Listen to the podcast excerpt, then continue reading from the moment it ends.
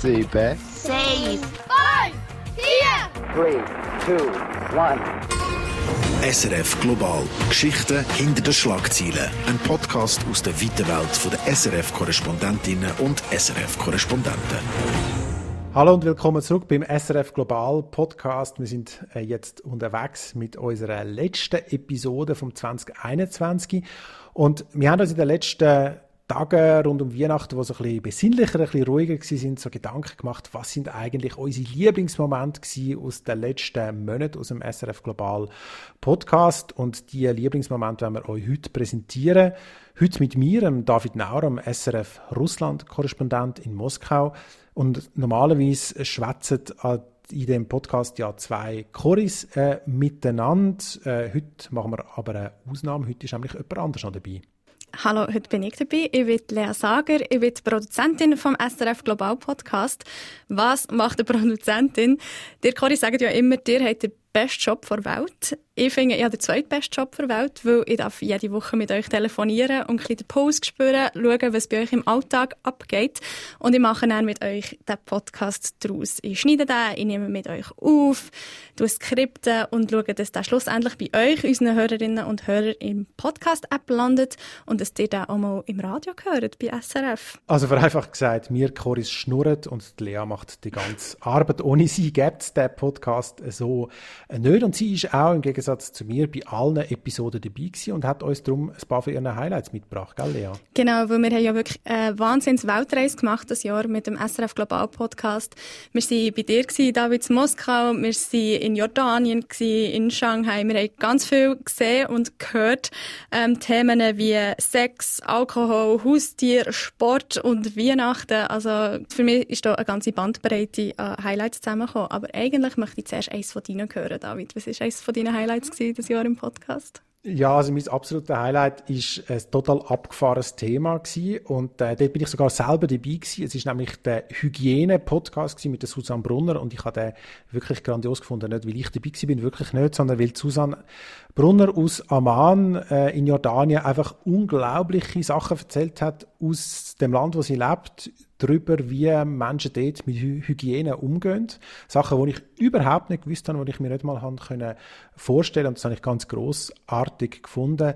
Zum Beispiel, wie Susanne erzählt hat, dass äh, die Jordanier und die Jordanerinnen wirklich überzeugt sind, Achtung bitte feststellen, dass wir Westler, Europäer, alles totale Säunickel sind. Also ich kann sagen, ich bin selber recht verschrocken, wo mir äh, jordanische Freundinnen plötzlich erzählt haben, dass sie generell finden, dass wir Westler, Westlerinnen eher nicht so hygienisch sind, also fast schon Dreckschleuder sind.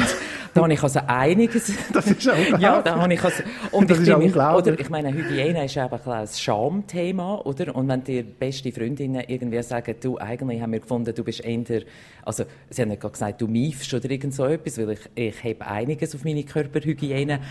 Aber äh, sie haben zum Beispiel gefunden, äh, westliche Frauen, die waschen sich zum Beispiel die Hände nicht nach dem WC. Und ein mega äh, Thema für die Araber und Araberinnen ist eben auch, dass die Westler so grusig sind, weil sie, Achtung, WC-Papier brauchen. Das finden die Leute im Nahen Osten total abgefahren und völlig grusig, dass man das WC-Papier braucht, weil äh, in den arabischen Ländern vor allem gibt es eben so WC-Duschen, also wo man sich sein Foodie dort abduschen, nachdem man auf dem WC äh, war. Und WC-Papier findet die ein totales No-Go.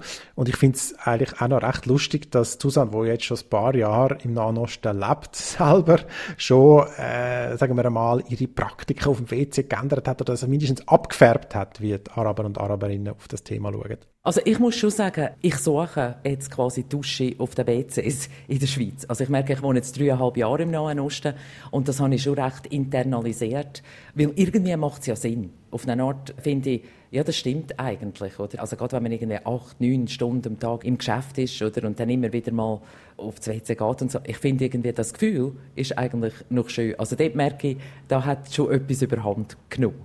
Das war wirklich so eine interessante Folge, habe ich gefunden. Also die ist mir dann auch mega lang noch nach, nachdem wir sie aufgenommen haben und sie im Kasten war und sie publiziert worden ist, quasi ja, jedes Mal, wenn du aufs WC gehst, denkst du dann halt an das. Gell, das ist mir im Fall auch ein bisschen so gegangen. Ich habe dann immer an die WC-Dusche gedacht, gell? Und so, ah, genau. ah nein, bin ich jetzt, ja, ist das jetzt wirklich super, was ich mache? Aber ja, anyway, das ist mir auf jeden Fall auch noch lang nachher.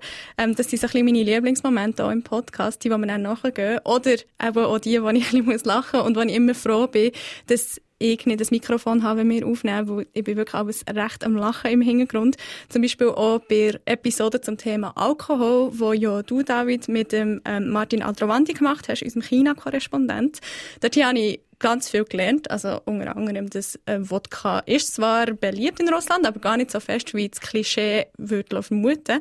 Und ich habe auch recht müssen lachen ab Martin, wo er erzählt hat, wie er auf Reportage mal fast unter einen Tisch getrunken worden ist von Chinesinnen und Chinesen. Und zwar mit dem Nationalgetränk Mautai. Mir ist es mal passiert, in einem Interview, da habe ich eine ganze Familie, so Geschäftsleute interviewt, das ist schon länger her. Und dann haben die mich am Abend dann eingeladen zum Essen. Und dann ist das Ganze in der Nähe von dem Mautai, wo das hergestellt wird. Und die hat mich natürlich dann eingeladen. Und ich musste mit der ähm, Verwandtschaft, das sind mit 10, 15 Leute, quasi mit jedem einzelnen anstoßen. Das sind so kleine Gläschen. Äh, und dann immer Ex, das muss man, also Gambe, das heisst trockenes Glas, sofort austrinken. Und da bin ich dann wirklich am Schluss fast unter dem Tisch gelegen. Han aber am nächsten Tag kein Kopfweh gehabt, das stimmt. da lernt man immer wieder etwas dazu. Also scheinbar Mahlzeit gibt kein Kopf, laut dem Martin Aldrovandi. Ja. Das Wodka gibt angeblich auch keinen Kopf. du wüsstest das besser als ich, aber okay. Ähm, und das habe ich auf jeden Fall sehr spannend gefunden. Man muss jetzt aber auch sagen, nein, unsere Korrespondenten trinken nicht die ganze Zeit, wenn sie auf Reportage sind. Und das, was jetzt der Martin erzählt hat, das passiert auch viel weniger als früher. Heutzutage kämpft er mit, äh, sagen wir mal, ganz anderen Substanzen auf Reportage, die er auch ein bisschen muss faken muss. Was mir oft passiert ist, dass mir eine Zigaretten angeboten wurde ist. Das ist mir jetzt auch wieder angeboten worden bei der letzten äh, Repo. Das ist so wirklich ein Zeichen von der Freundschaft, vor allem auf dem Land. Ich tue dir eine Zigaretten anbieten. Ähm, und ich rauche überhaupt nicht. Ich weiß ja gar nicht, wie man das raucht. Aber manchmal muss ich dann einfach so ein bisschen tun, als ob, einfach um die Leute nicht äh, vor den Kopf zu stoßen und dass ich dann das Interview bekomme und schlussendlich alle zufrieden sind. Und dann tue ich dann so ein bisschen, versuche ich so ein bisschen zu puffen, dass es nicht auffällt. Was ich ganz großartig finde an unserem Podcast, ist so die Mischung aus äh, eben komischen, äh, absurden Geschichten und gleichzeitig aber auch ernsten Sachen. Und äh, ich kann mich erinnern an eine Folge, wo unsere Südostasien-Korrespondentin Karin Wenger mit dem Australien-Korrespondent Urs Welterling geredet hat über Freundschaften im Ausland. Das ist ja auch ein Thema für mich natürlich auch in Russland in all den letzten Jahren.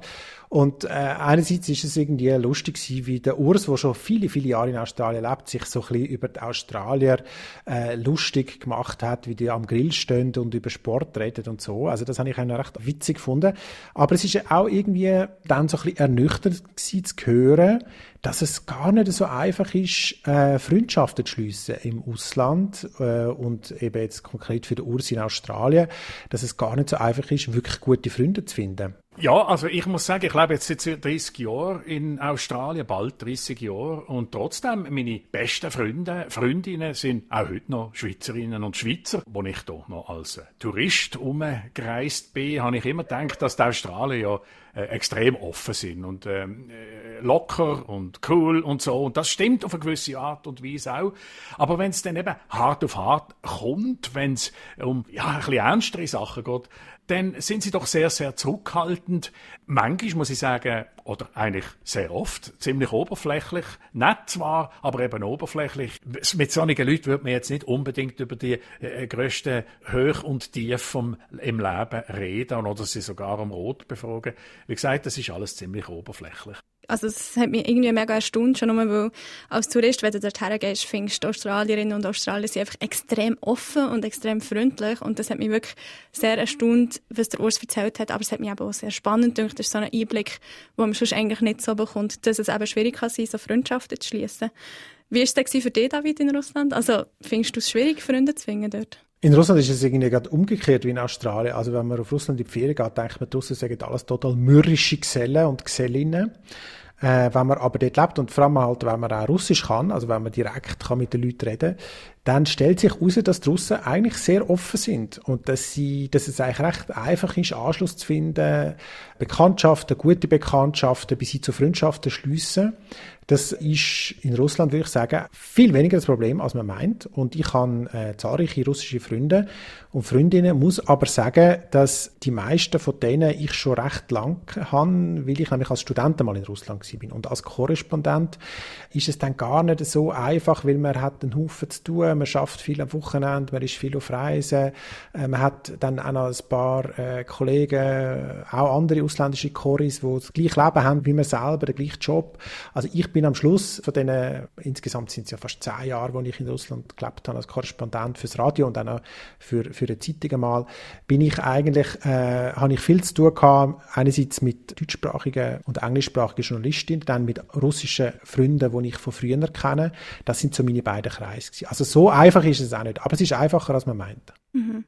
Ich habe mir das noch überlegt, ist es eigentlich nicht das Problem, wenn man den Leute kennenlernt als Korrespondent und man sagt, ja, hallo, ich bin der David Nauer, ich bin Korrespondent, haben sie dann auch nicht das Gefühl, ah, der will etwas von mir? Also, Weißt hast du ja nicht als Korrespondent eh eine schwierige Stellung zum Freunden finden? Nein, also es kommt natürlich auf das Setting an. Also in einer Provinzstadt mag es schon sein, dass die Leute ein bisschen äh, misstrauisch sind, vor allem wenn man natürlich ein Mikrofon dabei hat oder so, aber wenn man äh, privat unterwegs ist, äh, dann ist es eigentlich kein Problem. Was bei den Russen äh, mir auffällt, ist, dass sie äh, oft am Anfang so misstrauisch sind. Also wenn man zum Beispiel äh, im, in einem Zug äh, fährt, in einem Viererabteil und dann die anderen zwei oder drei Leute im Abteil, die schauen zuerst ein bisschen mürrisch, die wollen jetzt nicht, nicht wirklich äh, etwas wissen von einem. Und dann, wenn sie aber herausfinden, okay, der ist so und so, der kann unsere Sprache und so plötzlich nach 24 Stunden, die Zugsfahrten dauern ja immer ähm, ewig, ist man schon fast schon befreundet. Also, oder wenn man irgendwo mitkommt mit einem russischen Freund neu mit an und dort sind andere und dann wissen der gehört zu uns, der ist einer von uns. Also, der, sie haben, also wenn sie einen verorten können, dann ist es eigentlich nicht so ein Problem. Mhm. Das finde ich noch eine gute Überleitung, so dass äh, die ein bisschen voreingenommen hat in mein wahrscheinlich eines meiner grössten Highlights, muss ich sagen und eingestehen. Und zwar ist das unsere Episode zum Thema Frau sein und Korrespondentinnen da sein. Ähm, das war mit der Susanne Brunner, wo wir ja vorhin schon zum Thema Hygiene gehört haben, und mit der Karin Wenger von uns aus Südostasien ähm, berichtet. Und zwar haben sie eine ganze Folge lang darüber geredet, wie es ist, als Korrespondentin zu arbeiten und zu leben in ihren Ländern. Und dass das zum Teil wirklich also recht krasse Unterschiede sind zum Korrespondent-Job, zu ihren männlichen Kollegen, dass es Nachteile gibt, aber eben auch Vorteile, das hat mir wirklich, also die Folge könnte ich immer und immer wieder hören. Ich finde das zum Teil sehr schwierig, oder? Die Linie von, wir brauchen Informationen, wir brauchen Zugang. Wir haben einen riesen Vorteil, wie wir als Frauen auch können mit unserer Rolle ja spielen Also ich nutze das doch ab und zu aus. Oh, die arme Frau, die ist ja so verloren und hilflos. Ja, spiele ich wahnsinnig gerne die Rolle, weil man kommt da Leute an, die Männer zum Teil nicht ankommen, weil sie als Spione dann könnten gelten oder wie sie halt das Männliche sind. Und wenn man so ein bisschen in dieser Rolle ist, arme, zerbrechliche Frau, dann nehmen sich auch sehr viele Leute einem an, gerade Männer, die in dieser Macho-Kultur Macho-Kultur da in Russland.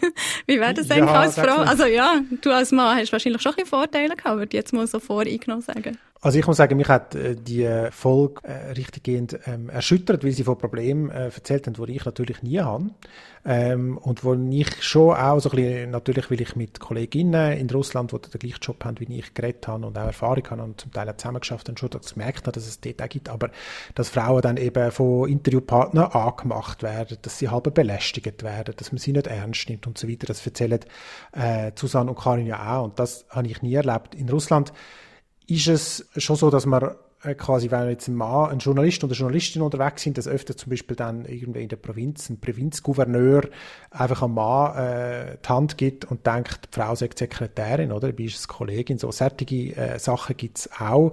Ähm, aber es ist in Russland schon auch total üblich, dass es Journalistinnen gibt, also auch russische Journalistinnen, auch sehr taffe russische Journalistinnen, die wirklich auch gefährliche äh, Geschichten äh, machen. Also es ist so ein, ein uneindeutiges Bild. Benachteiligung der Frauen ja, aber ähm, die haben auch viele Vorbilder. Also, das hat mich irgendwie erschüttert und äh, aufgewühlt. Als ich sagen, hat man in Russland einen Haufen Vorteil, aber auch einen Nachteil, was Karin auch gesagt hat, sagen wir mal, in den Konfliktgebieten in der Ostukraine oder auch im Nordkaukasus, in Tschetschenien oder so, ist man als Mann natürlich eher Objekt von staatlicher Aufmerksamkeit und von Misstrauen. Oder ist das nicht ein Spion?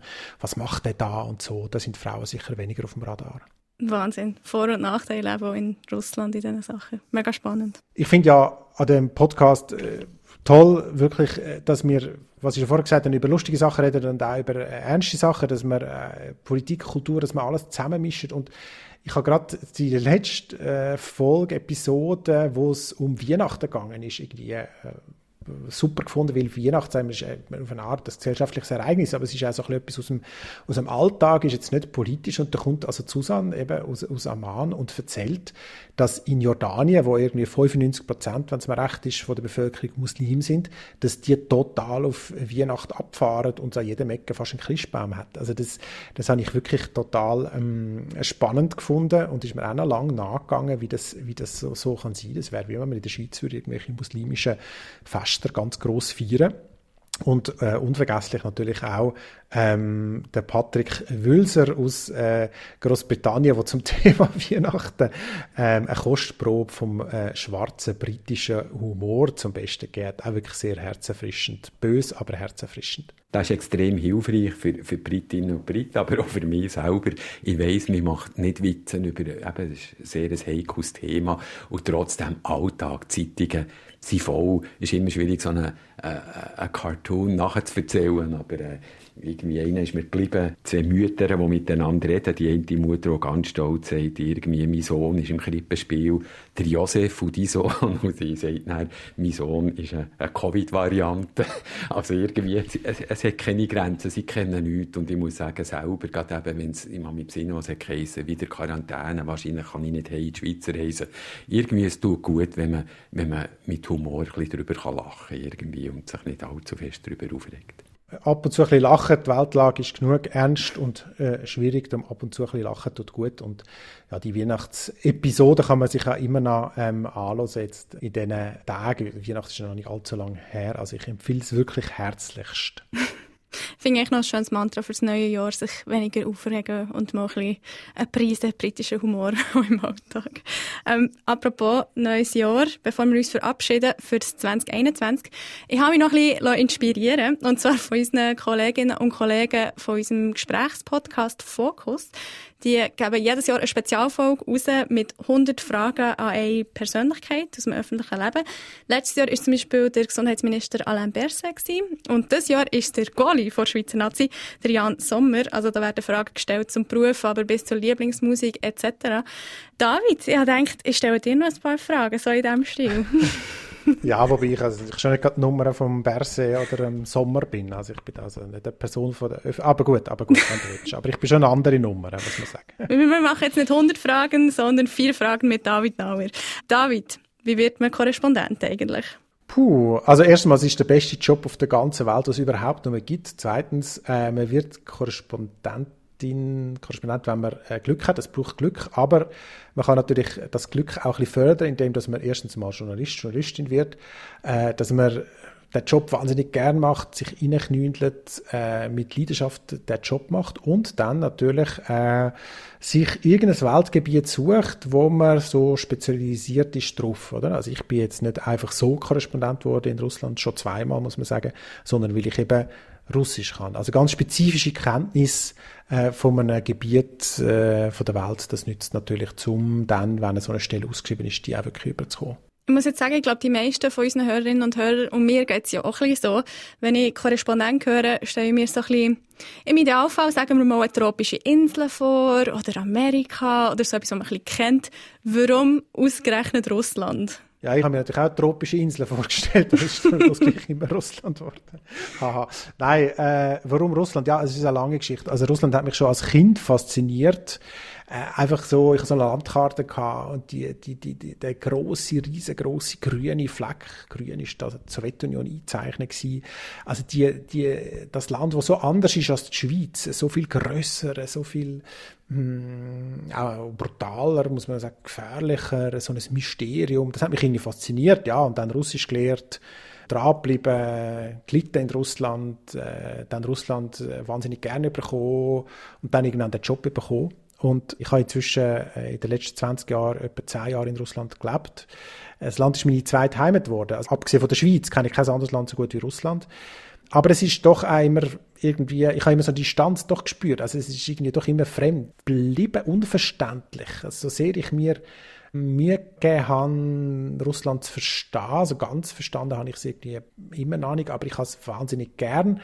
Aber es ist auch jetzt sowieso Zeit zum Abschied nehmen. Also ich bin bis Ende 21 Korrespondent und ab Anfang 22 dann eben nicht mehr Korrespondent in Russland, sondern äh, Redakteur in Bern von Schweizer Radio SRF.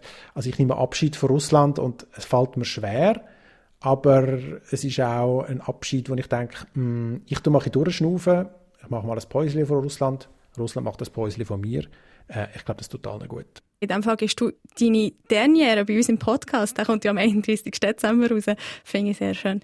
Wenn du jetzt könntest für einen Tag wechseln mit einem anderen Korrespondent, Korrespondentin an einem komplett anderen Ort, was würdest du lesen? Mit wem würdest du tauschen? Ich glaube, ich würde auf Indien. Weil Indien ist wieder so, also ich bin mal in Indien, aber es ist schon ewig her. Und Indien ist irgendwie so anders. Ich habe so anders in Erinnerung mit diesen Farben und diesen Gerüchen und dieser Hitze. Und äh, es ist nicht minus 20 Grad wie in Russland, sondern es ist irgendwie minus, ich weiß nicht was, 35 Grad und an jedem Ecke ist irgendetwas los. Und ich glaube, ich würde auf Indien und sagen, ich gehe, einen Tag bin ich in Indien und ich mache eine Geschichte. Das wäre, glaube ich, mein Traum. Und wenn wir jetzt ein Wunschkonzert machen, du dürftest irgendein Thema wünschen oder eine Korrespondentenkombination für 2022, für einen Global-Podcast, was wär's? Also, es ist jetzt ein, ist fast ein weihnachtliches Thema, und zwar, was glauben eigentlich die Leute? Also Glauben, ja, Glauben, was glauben zum Beispiel konservative Republikaner in Amerika und was glauben einfache Islambewohner in äh, Nairobi? Was äh, glauben britische Mittelklasse-Leute äh, und was glauben, ich weiß nicht, katholische Polen? Also der Glaube, wo ja irgendwie bei uns, Kirchen sind nicht mehr so voll wie auch schon, viele Leute sagen, ja, ich glaube dieses oder jenes oder ich glaube nichts, ich kann nicht mehr Kirche, ich bin austreten und so. Und doch ist der Glaube an einen Gott, an Götter, an irgendetwas, wo über uns ist, ist doch immer noch eine Kraft, die die Welt wahnsinnig bewegt und gestaltet, im Guten wie auch manchmal im weniger Guten. Und da würde mich interessieren, was glauben eigentlich Leute? Eben zum Beispiel in Amerika, zum Beispiel in Afrika. Das finde ich eine mega gute Idee. Also Religion, aber gleichzeitig würde mich auch Aberglauben sehr interessieren mal als Thema. Habe ich auch schon so ein bisschen rausgehört aus ein paar Gesprächen mit den Korrespondentinnen und Korrespondenten. Wäre sehr interessant. Und meine grosse Hoffnung ist schon, dass wir 2022 endlich eine Folge zum Thema Essen schaffen. Das wäre ja mein grosser Traum. Ja, zum Thema Essen könnte ich einiges erzählen. Vielleicht jetzt nicht so sehr aus Russland, aber aus anderen äh, ehemaligen Sowjetrepubliken, zum Beispiel aus Georgien, hervorragend zu essen. Aber ich bin ja nicht mehr Korrespondent. Zum Thema Aberglauben könnte ich aus Russland eine ganze Sondersendung machen. Aber wie gesagt, ich trete ab. Es übernimmt äh, ein neuer Kollege, der erzählt eine neue Geschichte, seine Geschichte aus Russland. Aber hey, ihr, die uns da zuhört, vielleicht äh, habt ihr auch einen Wunsch für ein Thema, äh, für unseren Podcast. Äh, vielleicht habt ihr irgendwie äh, eine Traumzusammenstellung von zwei Choris, die ihr unbedingt mal wollt, äh, hören falls das so ist. Dann schickt uns doch eure Wünsche oder euer Feedback gerne per E-Mail auf studio.srf3.ch oder auf srf3.ch. Auf der Webseite gibt es auch ein Formular, wo ihr etwas könnt anschreiben und uns schicken. Und Feedback, das freut uns wirklich immer extrem. Das positive und auch das kritische Feedback, das schafft es auch wirklich immer zu unseren Korrespondentinnen und Korrespondenten und zu allen Beteiligten. Wir beantworten das sehr gerne beantworten und freuen uns also wirklich immer riesig über jegliche Post. Das war mit unserem Rückblick auf den SRF Global Podcast 2021. Merci fürs Zuhören und äh, ja, wir sind wieder am Start 2022 im neuen Jahr. Bis dahin wünschen wir euch einen guten Rutsch und bis bald. SRF Global. Geschichten hinter den Schlagzeilen. Ein Podcast aus der weiten Welt der SRF-Korrespondentinnen und SRF-Korrespondenten.